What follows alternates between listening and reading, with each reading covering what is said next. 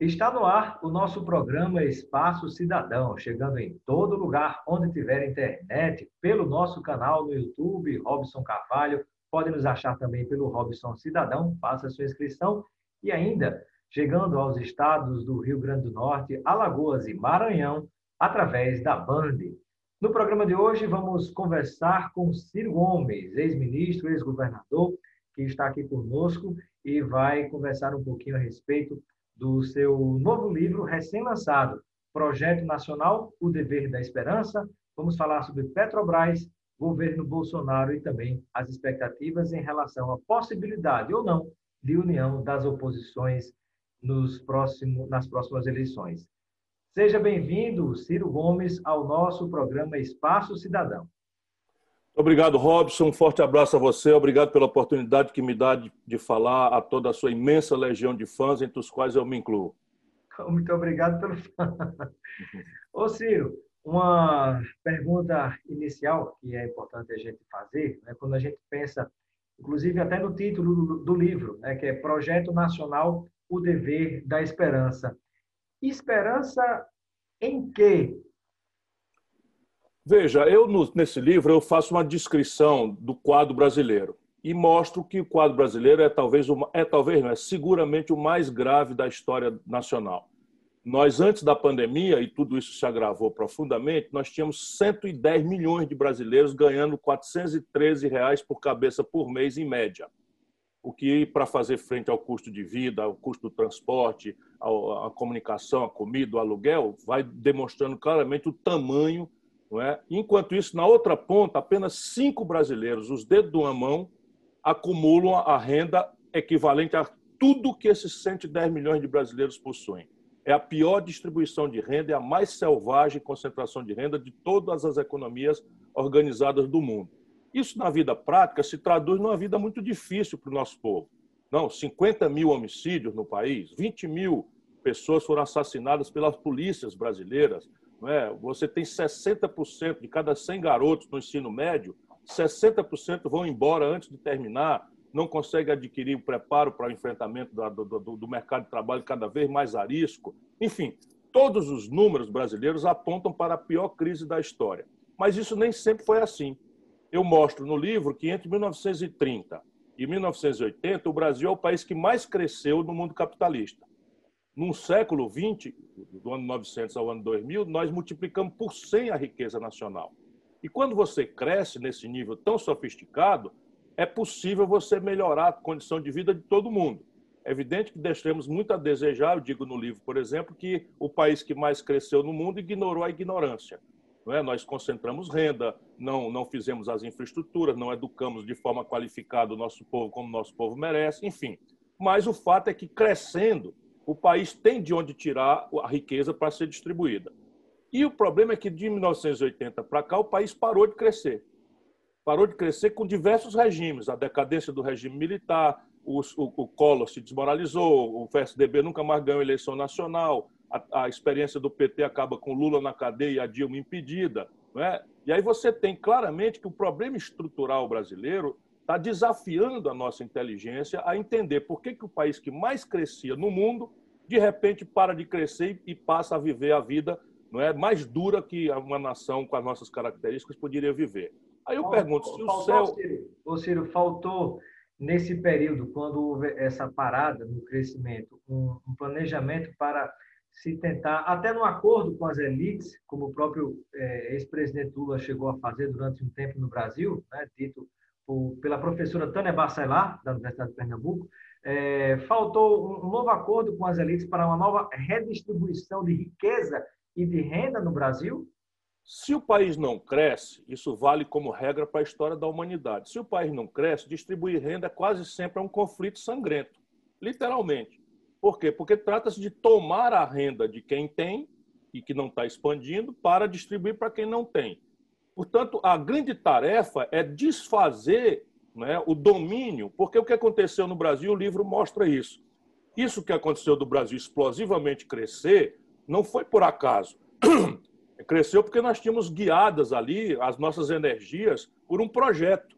Pode-se botar defeito no projeto, criticar, mas a partir da Revolução de 30, o Brasil sabia o que queria ser. Nós íamos sair da, da agricultura de monopólio, de oligopólios, do café, da cana-de-açúcar, de uma, de uma estrutura oligárquica na política, para uma indústria moderna, avançada. Como não tínhamos capitais privados, fizemos isso com a decisão de fazer o Estado.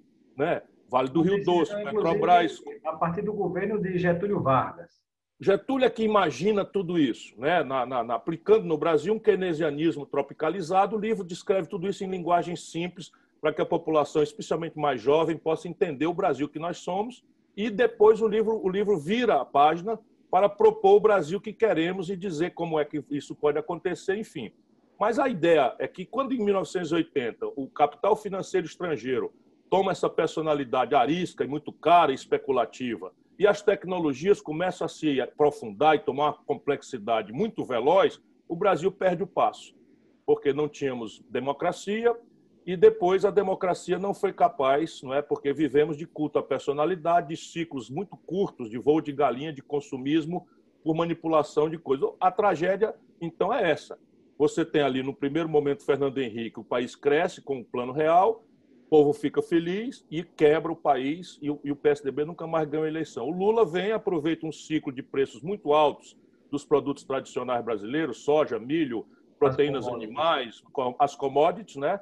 E aí expande o consumo, a população fica feliz, dá duas eleições e mais duas com a Dilma, que o Lula escolhe sem ter ela nenhuma experiência. E quando os preços caem lá no fora por conta da crise de 2008, o Brasil tem uma fratura exposta e a população que estava melhorando de vida se sente enganada, porque mais de 40 milhões de pessoas desceram de classe ainda no governo Dilma, desconstituindo-se o projeto do PT. E essa é a tragédia que nós estamos vivenciando hoje. Por que desceram né, nessa, nessa escada novamente, de acordo com a sua avaliação, Ciro? A expansão do consumo não olhou para o lado da produção. Então, quando o Brasil expande o consumo e a produção está caindo, está definhando, os números são terríveis. O Brasil é o país que mais destrói indústria na história do capitalismo mundial. E a indústria é um sintoma da modernidade. Não é? Então, o que, é que acontece com o Brasil? Seria pela aposta, muitas vezes, no capital financeiro, especulativo, até nas suas conexões com o internacional, porque... Essa, essa é a prostração. Essa aposta no, no Brasil, no capital produtivo, que gera emprego, renda, faz a riqueza circular, é, tem mais lastro, apesar de menos lucro no curto espaço de tempo, mas, por outro lado, a gente me parece que observa que estamos vivendo uma sociedade fictícia, né? Completamente. Isso é exatamente o que explica o voo de galinha. Quando o real acontece, o plano real que eu ajudei a fazer lá com o Itamar, nós cessamos o imposto inflacionário e esse imposto que era transferido para a especulação fica no bolso do povo. O povo vai ao consumo e a gente não está ali cuidando da estruturação da produção, porque fica no, há 30 anos o Brasil tem a maior taxa de juros do mundo na ponta. E toda uma elite se organizou para ganhar dinheiro sem produzir um pão nem gerar um emprego, só na especulação financeira. Né? Isso de fora para dentro e de dentro para fora acontece no Brasil. Resultado, a gente explode a importação. Quando os preços dos produtos tradicionais brasileiros vai bem lá fora, vão bem, a gente acha o dólar para pagar essa conta. Quando eles caem, eles, se, eles oscilam, a gente quebra. Foi o mesmo filme. Então, com o Lula, o que, é que aconteceu? O Lula expandiu o poder de compra do salário mínimo. Quando ele tomou posse, era equivalente a 100 dólares o poder de compra. Quando ele entrega para Dilma, era 320. Então, 70% do trabalhador nordestino ganha, com carteira assinada, ganha o salário mínimo. Se você ganhava o equivalente para comprar a 100 dólares e agora passa a ganhar 320, a sensação que você melhorou de vida é muito grande. Então, as pessoas ampliaram o consumo. São essas 40 milhões de pessoas. O crédito era 15% do PIB, passou a 55% do PIB, explodiu o consumo. Né? E depois o próprio crédito dirigido, Pronaf, crédito para agricultura familiar, o FNE, que no Nordeste estava congelado, tudo isso expandiu o crédito, foi tudo isso para o consumo. Resultado, a plataforma trouxe 40 milhões de brasileiros das classes mais pobres para o consumo das classes C e da classe, da classe B até. Né? As pessoas puderam comprar emprestações de passagem de avião, etc. O que, que acontece na sequência? A Dilma faz o salário mínimo em equivalência ao poder de compra cair de 320 dólares para algo ao redor de 200. Ainda é muito melhor do que era antes, com a Dilma, mas cai, cai quase um, um terço do valor de compra. O crédito vira inadimplência, porque a população que pegou 4% de desemprego quando a Dilma tomou posse vira 14%. E a inadimplência explodiu e 70 milhões de brasileiros estão com o nome sujo no SPC. E aí são pessoas que achavam que iam ser coisas que votaram em no, votaram do nosso lado a vida inteira e de repente no dia seguinte da eleição se sentem enganados. Bota em cima disso a notícia da roubalheira generalizada em tempo nobre da televisão, a novela, Sérgio Moro, essas manipulações todas da elite brasileira, deu-se a tempestade perfeita em que uma crise econômica e social vira uma crise política e o povo vai votar com ódio. E o cara que mais duramente representou essa crítica rasa, superficial, moralista, sendo um pilantra como Bolsonaro, foi ele, Bolsonaro. E aí a pergunta que, que nós fazemos, é, diante de tudo isso, né, o brasileiro parece que deixou de ter, de certo modo, esperança. Né? Tinha muitas expectativas, enxergava um futuro mais longo, é, mais próspero. E aí eu lhe pergunto, né, de quem é, a mensagem do seu livro faz com que a gente imagine ter esperança e esperança em quê? Ora, da história e da nossa base física e humana. Da história. Por que, que um país, o céu abençoado pelo Cruzeiro do Sul, é o mesmo? Né? Um chão pródigo em generosas riquezas. Petróleo, que é a riqueza moderna, o Brasil tem a não, a não, a não, a não saber quanto temos ainda. O pré-sal já tem estimados 20 trilhões de reais de riquezas nacionais. Essa é a razão por trás do golpe. Uma das razões por trás do golpe é, é o estrangeiro querendo, e com apoio do Bolsonaro e desses militares de pijama que estão no gabinete dele, é entregar o Brasil ao estrangeiro. Né? Então você tem aí, petróleo. E aí, Ciro, me parece que nós temos uma coincidência muito interessante. Né? Quando é, me parece que a ex-presidente Dilma se recusou a entregar os fatiamentos da Petrobras é, para alguns setores do mercado, né? dividir, privatizar, vender, é, ela caiu. No momento de maior dificuldade pelo qual o atual presidente Bolsonaro vem passando, é, coincidência ou não, me parece que as coisas começam a acalmar, traz o centrão para dentro e a notícia que nós temos mais recente é que começa a, a esquartejar ainda mais a Petrobras para lhe vender os seus pedaços como se a gente tivesse uma verdadeira liquidação tentando se entregar nosso patrimônio a qualquer preço. É coincidência, Ciro? Não, Robson, não tenha ninguém a menor dúvida de que por trás da luta política que derrubou a Dilma, embora tenha sido um governo desastrado, ela não cometeu nenhum crime de responsabilidade. É? A Dilma fez um governo desastrado, eu mostrei aqui alguns números, mas eu posso mostrar muitos outros. Foi, foi um, um governo absolutamente trágico e perdeu a base popular por isto. Quando ela perde a base popular, então a, a elite estrangeira e os, os brasileiros vendidos aos estrangeiros se movimentaram por três razões. O sindicato dos bandidos da política queriam pôr um fim na Lava Jato, como estão conseguindo. Né? Então, Inclusive com o apoio do presidente Bolsonaro. Né? Sem nenhuma dúvida. O Bolsonaro usou, usou o moralismo do Moro, chupou a laranja, jogou o bagaço fora e passou a destruir o COAF, destruiu o COAF, tudo para proteger os bandidos da família dele, ele próprio. E é um, também é a Procuradoria-Geral da República apropriou a Procuradoria da República, andou anunciando aí é, constrangimentos ao Supremo e tal. Enfim, essa é a primeira razão. A segunda razão é petróleo. Na hora que nós fizemos aqui no Brasil a lei de partilha, na hora que nós determinamos que o petróleo, que o pré-sal era da Petrobras e que nós íamos fazer um fundo soberano, etc., etc., nós anunciamos um Brasil rico e industrial, porque aí está o dinheiro para financiar essa estratégia e eles não vão admitir, a não ser que nós brasileiros nos unamos de forma muito clara. Então, essa é a segunda razão. E a terceira razão é apropriar o orçamento público para jogar todo o excedente em cima do rentismo, que é a Associação Capital Estrangeiro Sistema Financeiro Nacional. Veja, teto de gastos. Se você quisesse fazer austeridade, o teto de gasto era para tudo. Mas no Brasil, e só no Brasil, em nenhum lugar do mundo, eles fizeram emenda na Constituição proibindo a expansão por 20 anos do gasto com educação, saúde, segurança e infraestrutura, mas deixando livre a explosão de gasto com juro para banco.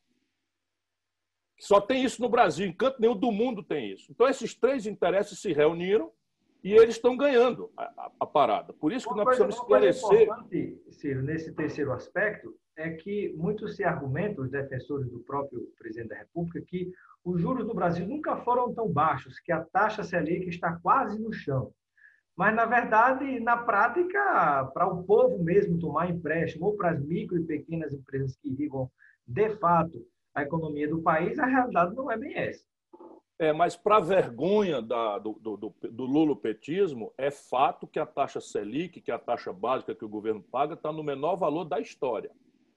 São várias razões, mas a principal razão é que nós estamos com um processo de estagnação econômica em que há uma deflação no Brasil por regra, salvo alguns preços de alimentos e, de e preços indexados. É, uma, é, é na, quando nós usamos a linguagem popular, é na beira de uma recessão, por isso o juro cai. Não Mais do que uma recessão, nós estamos numa depressão econômica trágica sem precedentes. O Brasil deve cair a economia esse ano o dobro da média mundial.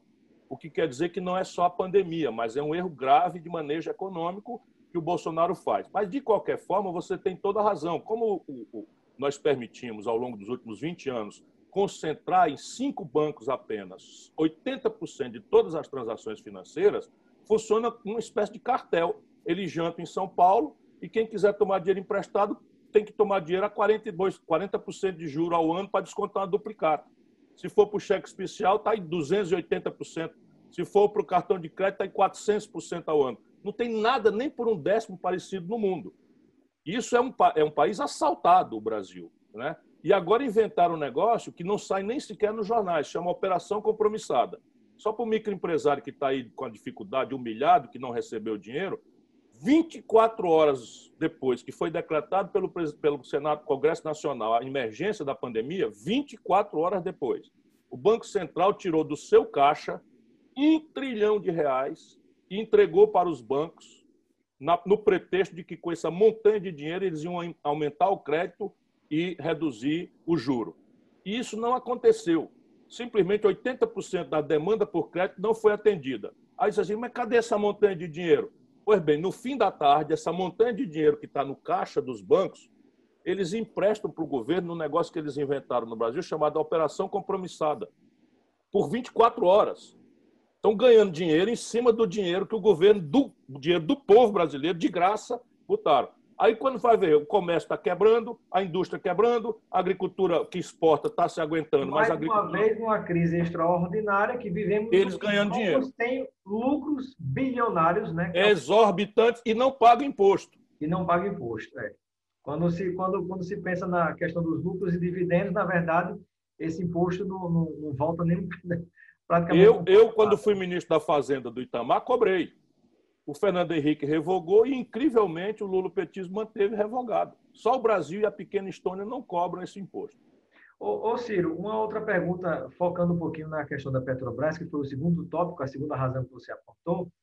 É, o Bradesco, o Itaú, esses grandes bancos, por exemplo, será que eles topariam né, vender para os seus concorrentes a sua carteira de clientes?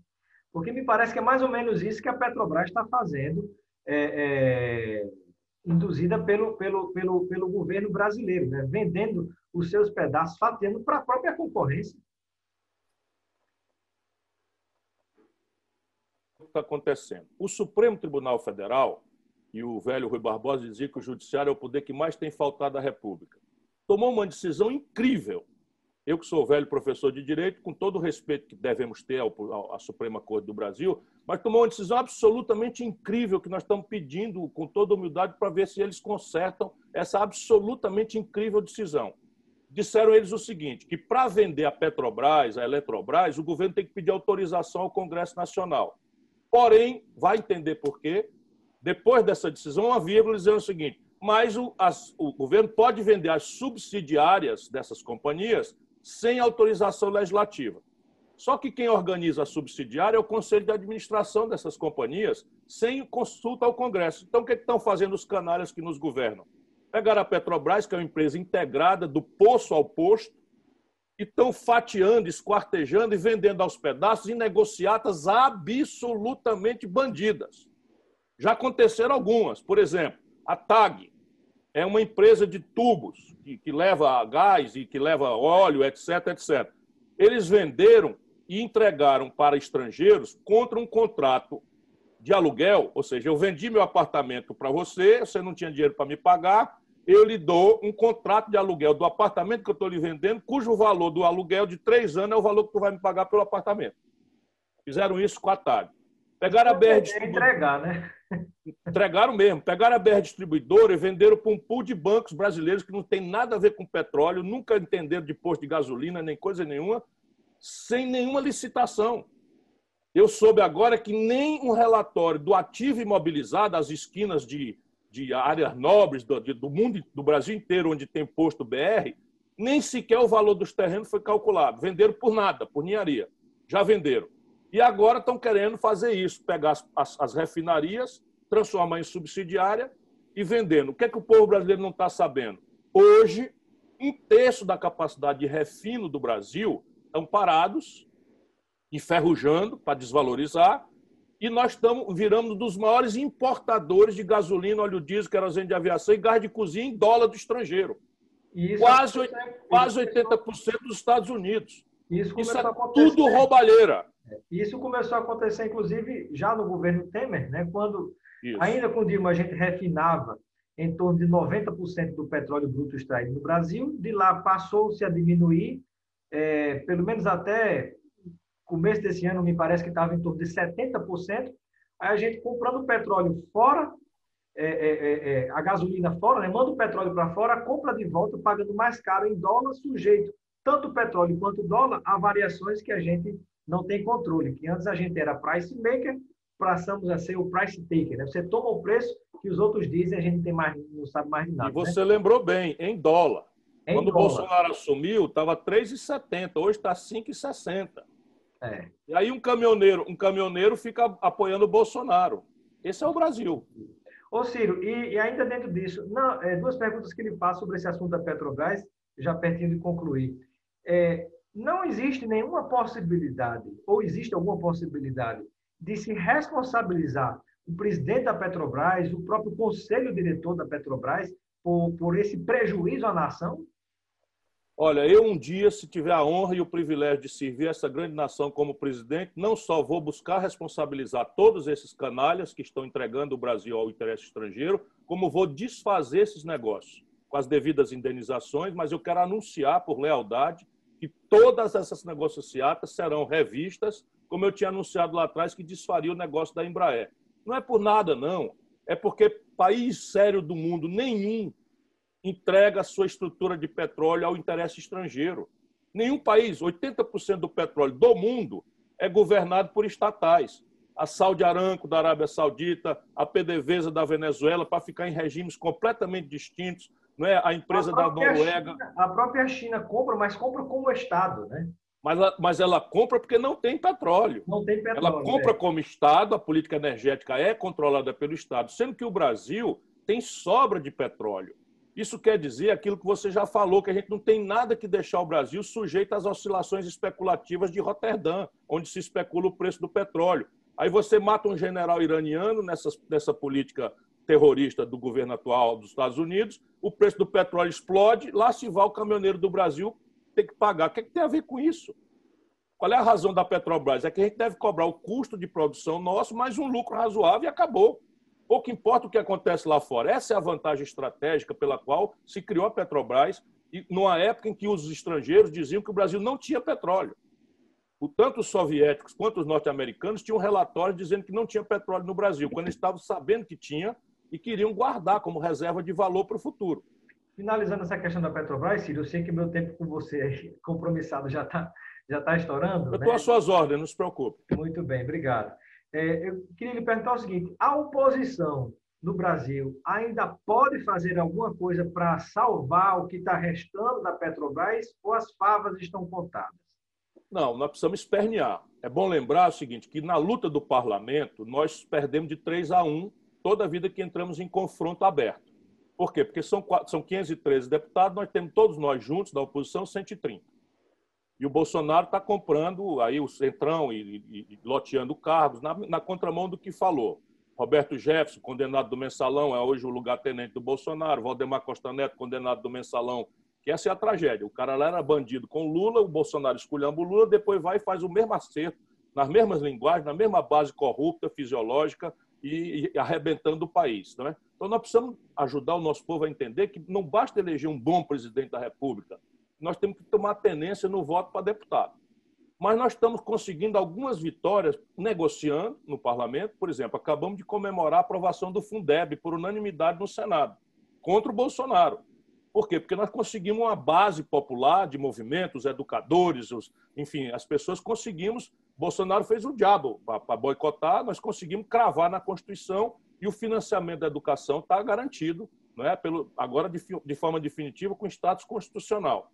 Foi uma vitória. Nós conseguimos, na famigerada reforma da Previdência, tirar os professores do teto da aposentadoria. Isso também é uma micro-vitória, mas para os professores foi muito importante. Então é isso, e estamos indo ao judiciário. Por exemplo, nós conseguimos, eu fui advogado nessa causa do PDT, uma liminar garantindo que os governadores e prefeitos, sem dispensar a responsabilidade do governo federal, tivessem autonomia para enfrentar a pandemia. Se nós não tivéssemos conseguido isso, o Bolsonaro tinha simplesmente proibido o isolamento social e o Brasil estaria talvez com um milhão de mortos, pelas perspectivas dos sanitaristas que nós consultamos na época e agora. Né? Estamos aí com 115 mil mortos, que podia ser muito menos, como, como o resto da América do Sul tem menos da metade das mortes do Brasil, pelo desastre com que o governo Bolsonaro, três ministros trocados, né, e bota um ministro general sem nenhuma experiência em saúde pública, que ocupa 23 cargos técnicos do Ministério da Saúde e fica prescrevendo remédio como um charlatão despreparado, sem saber o que é um remédio sem retaguarda científica. Ciro, nesse seu livro, é, finalizando aqui nossa entrevista, você é, fala das nossas raízes, dos nossos principais problemas na nação brasileira, e de fato a gente não pode avançar sem conhecer a história, sem ter a consciência do presente. E você também aponta algumas pistas, né, que seriam nossas saídas para a situação do Brasil é, que a gente enfrenta hoje, para a gente voltar a sonhar e voltar a crescer com sustentabilidade. Você poderia compartilhar alguma dessas pistas com o nosso telespectador e com o internauta? Primeiro, recuperar a ideia de projeto porque o Brasil hoje ninguém sabe para onde está indo em nada, em nenhum assunto. Qualquer um que você diga, ciência e tecnologia, que ou, é, ou, ou, você tem, ou não é mais uma nação independente, porque nós dependemos da inteligência dos outros os remédios que nós tomamos. Nós dependemos do, do, da inteligência dos outros por meio de diagnóstico médico. Você imagina, não é? Todo 80% do valor de um carro produzido no Brasil vem do estrangeiro. Não é? Todos os nossos celulares, a nossa internet pela qual nós estamos conversando, tudo isso estrangeiro. Fibra ótica do estrangeiro, bem de capital do estrangeiro. No dia que o estrangeiro fechar o né, a torneirinha de qualquer setor desse, a gente fica sem remédio. Só para você ter uma ideia de onde é que nós fomos criminosamente. Inclusive, nós fomos... inclusive a comunicação, que é um setor estratégico. A comunicação militar. mais na mão dos estrangeiros. A comunicação militar brasileira é processada por satélites estrangeiros. E estão entregando a base de Alcântara aos americanos também. Enfim. Então, primeira ideia de projeto em que você tem que dizer o seguinte: o Brasil é assim hoje e nós queremos que o Brasil seja assado daqui 30 anos. Eu peguei o padrão da Espanha, que não é o país nem mais rico nem mais pobre da Europa, sou ponto de renda per capita, matrícula, né, mortalidade infantil, é, leito hospitalar por habitante, profissional de saúde generalista por habitante, etc. Peguei todos esses indicadores e escolhi a Espanha para dizer, no projeto que eu quero, que eu sonho, mas isso é para discutir, o Brasil vai ser uma nação do padrão de vida espanhol em 30 anos. Isso é completamente modesto, humilde e é perfeitamente praticável. De trás para diante, quanto é que custa? Vamos lá no prático. O Brasil hoje só dá vaga para garotos de 18 a 25 anos, 18 de cada 100 na universidade. A Espanha dá 58. Então eu tenho que pegar hoje, só tem matrícula para 18, daqui 30 anos eu tenho que garantir que 58 filhos dos trabalhadores e da classe média tenham acesso à universidade, que eu quero que seja pública, gratuita e de qualidade. E, ensino... e, antes disso, temos uma demanda é, que fica à margem de pelo menos 30% no Brasil de creche.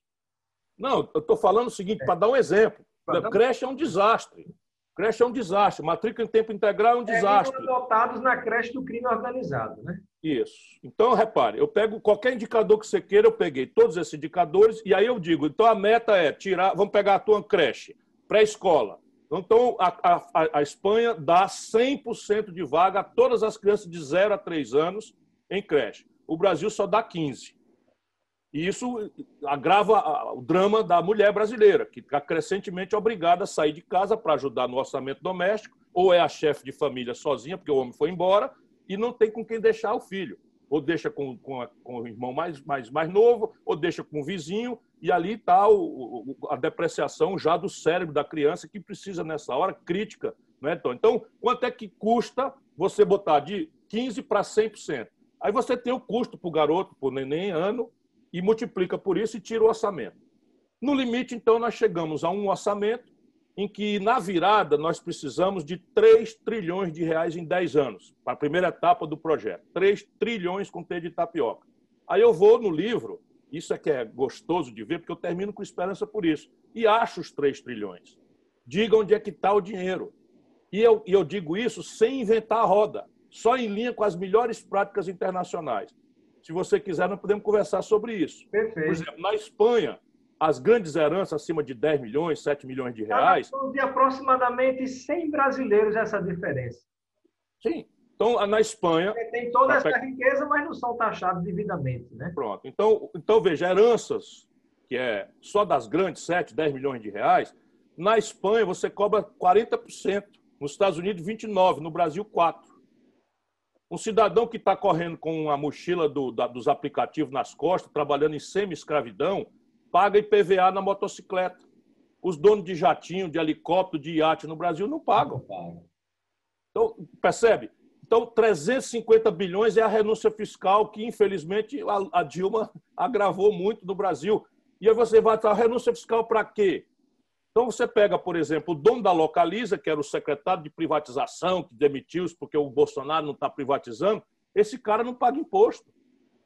Imagina, incentivo fiscal para uma locadora de veículo. Que incentivo fiscal você pode dar e deve dar, ativando ali mecanismo de geração de emprego, né, de superação de atraso tecnológico. Então, é uma ferramenta legítima. No Brasil é tudo suborno, picaretagem. O cara deu um toco para algum burocrata e, de repente, aparece um Além setor... da guerra fiscal entre os estados, que quando termina o incentivo fiscal no estado, né, coloca-se a faca no pescoço do governador, se ele não renova o incentivo fiscal, não, começa através da imprensa a ameaçar que vai deixar os empregos. Estado, né? Isso. Vai pega... pegar outro incentivo fiscal. Ó, pegue o brasileiro que está me ouvindo para você ver o que, é que eu estou falando. Em Natal, em Maceió, em São Luís do Maranhão, tem a Localiza. Veja, você que está me ouvindo, veja lá a placa desse carro que está rodando em Maceió. A placa dele é de Belo Horizonte. Exatamente. Por quê? Porque não paga imposto. E ele não leva esse carro lá. É tudo fraude. Só para dar exemplo prático né? então, das coisas. Então, você tem aí né, é, o imposto sobre lucros e dividendos empresariais. O mundo inteiro cobra. Não é da empresa. É depois que a empresa fatura, investe, paga folha, paga os impostos, o, o dinheiro que o pessoa física tira, no mundo inteiro paga. O, o trabalhador que ganha R$ 2.500 paga 15%. Pois bem, o dono do Itaú receberam outro dia quatro famílias, 9 bilhões de reais de lucro de dividendo, não pagaram nenhum centavo de, de, de imposto. Então, se você juntar essas providências que o livro descreve, só que tecnicamente é simples de mostrar. O grande desafio é juntar força política para fazer.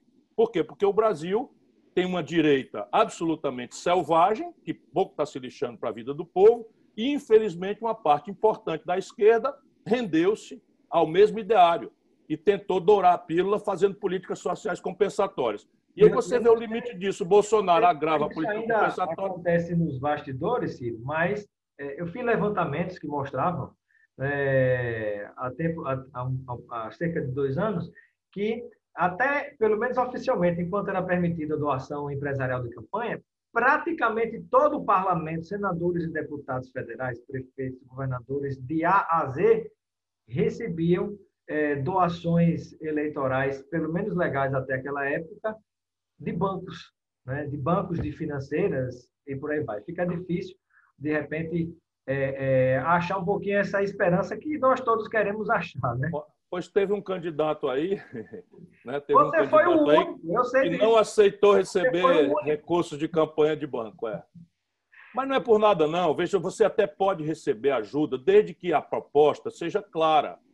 Então eu não tenho nada contra banco. Eu tenho é a favor de um processo de desenvolvimento em que os bancos têm que voltar a cumprir o seu papel essencial de financiar a atividade produtiva. Financiar a produção, exatamente. Essa não é ganhar dinheiro com dinheiro, porque o que gera dinheiro não é o dinheiro, é o trabalho. Né? Mas isso deformou, não é só banco, isso deformou a elite, a burguesia brasileira, que está quebrada no negócio e na pessoa física, porque especula, está ganhando.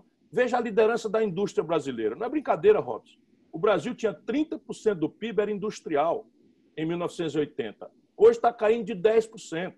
No governo, Bolsonaro, no governo Bolsonaro, mais de duas mil indústrias fecharam em um ano e meio de governo Bolsonaro. Duas mil indústrias fecharam, 1.636 para ser exato, em São Paulo. Aí você pega o presidente da Fiesp, é um industrial falido que defende o Bolsonaro.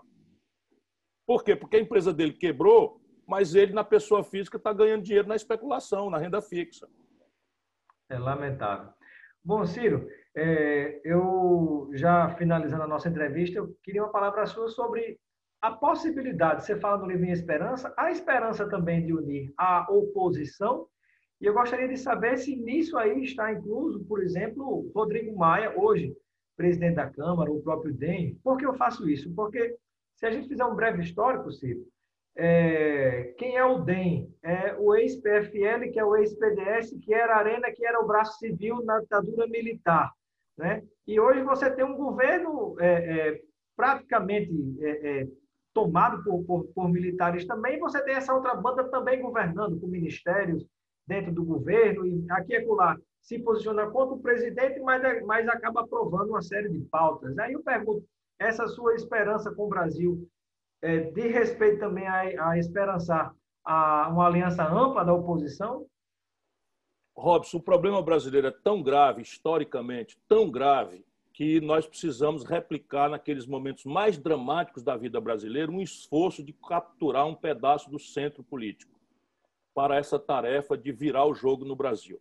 Isso não pode ser feito por projeto de poder. Isso tem que ser feito em cima de uma plataforma explícita, clara, de mudanças estruturais para o Brasil. Vamos lá, o PFL é exatamente isso que você falou e o DEM é sucessor do PFL. O que, que o Tancredo Neves fez quando resolveu, percebeu a brecha para redemocratizar o Brasil e precipitar o fim da ditadura? Correndo muitos riscos. Criou o PFL. Tirou um pedaço da velha arena, do velho PDS, com o Sarney, e criaram aí não é, o, o DEM, e a transição aconteceu. Antônio Carlos Magalhães, que tinha ajudado o regime, mas que tinha, naquela data, percebido a necessidade de pôr um fim ao regime, porque a crise econômica tinha desmoralizado o regime, que não tinha mais respostas nenhuma para dar ao Brasil. Não duvide que nós estamos vivendo um momento talvez mais grave ainda do que a transição do regime. Na, na minha mente, nós estamos ameaçados, por tudo que nós conversamos, de sermos uma ex-nação. Se eles privatizarem o petróleo, entregando aos estrangeiros, vai ser quase impossível para a nossa geração né, sem uma resistência internacional pesada, sem sabe, uma atuação violenta aqui dentro, como aconteceu com o Mossadegh no Irã, como está acontecendo no, no, hoje de novo no Irã, na Síria. Ninguém duvide, tudo isso ali é petróleo. É petróleo. É, tudo é petróleo. E o Brasil, a Venezuela está sofrendo é por causa do petróleo, é. não é tudo. Então, e o Brasil está cedendo. Na hora que alguém vier para defender o Brasil, vai sofrer o panco de Getúlio Vargas, que fez 66 anos, matou-se porque criou a Petrobras. E essa, essa, esse ajuntamento do interesse estrangeiro com os brasileiros traidores da pátria, que hoje estão no poder de novo, não é, aconteceu. Hoje tudo é documentado. Hoje eu já li documentos que foram des, desclassificados de, de sigilo na biblioteca do Congresso americano. Qualquer brasileiro pode ler, é, que mostra ali a, a, a presença estrangeira conspirando, como aconteceu em 64 também. É? Então, repare, é preciso que a gente tenha humildade para entender que o poder político no Brasil precisa achar um caminho. E esse caminho não pode ser um ajuntamento ao redor de uma personalidade exuberante. Não pode ser. Tem que ser ao redor de um conjunto de ideias e que a gente bote o povo na jogada. Então vamos votar, mas vamos votar no fulano de tal, tem que olhar se ele é sério, se é competente, se é preparado, se é limpo, não sei o quê, se tem experiência. Ok, está tudo certo mas vamos votar na ideia do cara, porque quando esse cara foi eleito, ele também está indo eleito com um conjunto de ideias. Eu estou dizendo aqui que se um dia for presidente do Brasil, eu vou desfazer os negócios de petróleo. Eles vão procurar me matar, literalmente, antes que eu possa ser eleito. Se eu conseguir escapar, eu chego lá e faço, porque o povo viu, a guerra vai ser pesada e tal, mas se eu for, vou eu e a ideia que o povo disse, não, nós queremos é isso daí. Percebe? E aí é um desafio histórico. Houve momentos em que nós fomos capazes de fazer isso né, na história brasileira. Vários momentos. A Revolução de 30 é um momento fundador desse. E foi feito por brasileiros, uma minoria ativa, agressiva, mas que tinha base na população. Né? Hoje nós temos aí um mecanismo de comunicação que jamais tivemos. está sendo usado para o mal, esse negócio de internet, fake news, etc, etc. Mas, ao mesmo tempo, eu estou conversando com você aqui, falando coisas que não saem na mídia convencional, a ponto do nosso povo até desconfiar se isso é verdade ou não. Aí eu peço, vai no Google, né? vai no Google e dá uma checada, porque tudo isso que eu falei aqui é rigorosamente documentado, verdadeiro. E aí a gente tem que ajudar o povo a entender isso. E eu, por isso, tenho esperança. Quer dizer que é fácil? Não, meu irmão. É difícil, dificílimo. Muito bem. Bom, eu quero agradecer a participação de Ciro Gomes no nosso Espaço Cidadão. Ciro, seja sempre bem-vindo e eu deixo um momento final para suas despedidas junto a todos aqueles que nos acompanham nesse momento. Muito obrigado, Robson. Olha, o chão é generoso, o chão é generoso, petróleo, mineração, fronteira agrícola, água potável. O povo é capaz. Quando nós demos a oportunidade, o povo brasileiro foi capaz de produzir proezas assim extraordinárias. Ali na década de 50, quando o Brasil vivia a plenitude de uma democracia, o Brasil não só foi bicampeão de futebol, com 58 62, mas foi campeão mundial de tênis com Esté Bueno, campeão mundial de boxe com Éder Joffre, inventamos a bossa nova, inventamos o cinema novo, estamos ali na frente da Coreia, da China, em matéria de produção industrial e de tecnologia, e a, o desastre é político. Portanto, se nós temos o mesmo céu abençoado pelo Cruzeiro do Sul, o mesmo povo e o mesmo chão, está na política, está na nossa mão, que é a linguagem da democracia é a política. Mudar isso tudo aí, eu acredito firmemente que nós acharemos o caminho. Muito obrigado, Ciro Gomes, pela sua participação no Espaço Cidadão. Um abraço.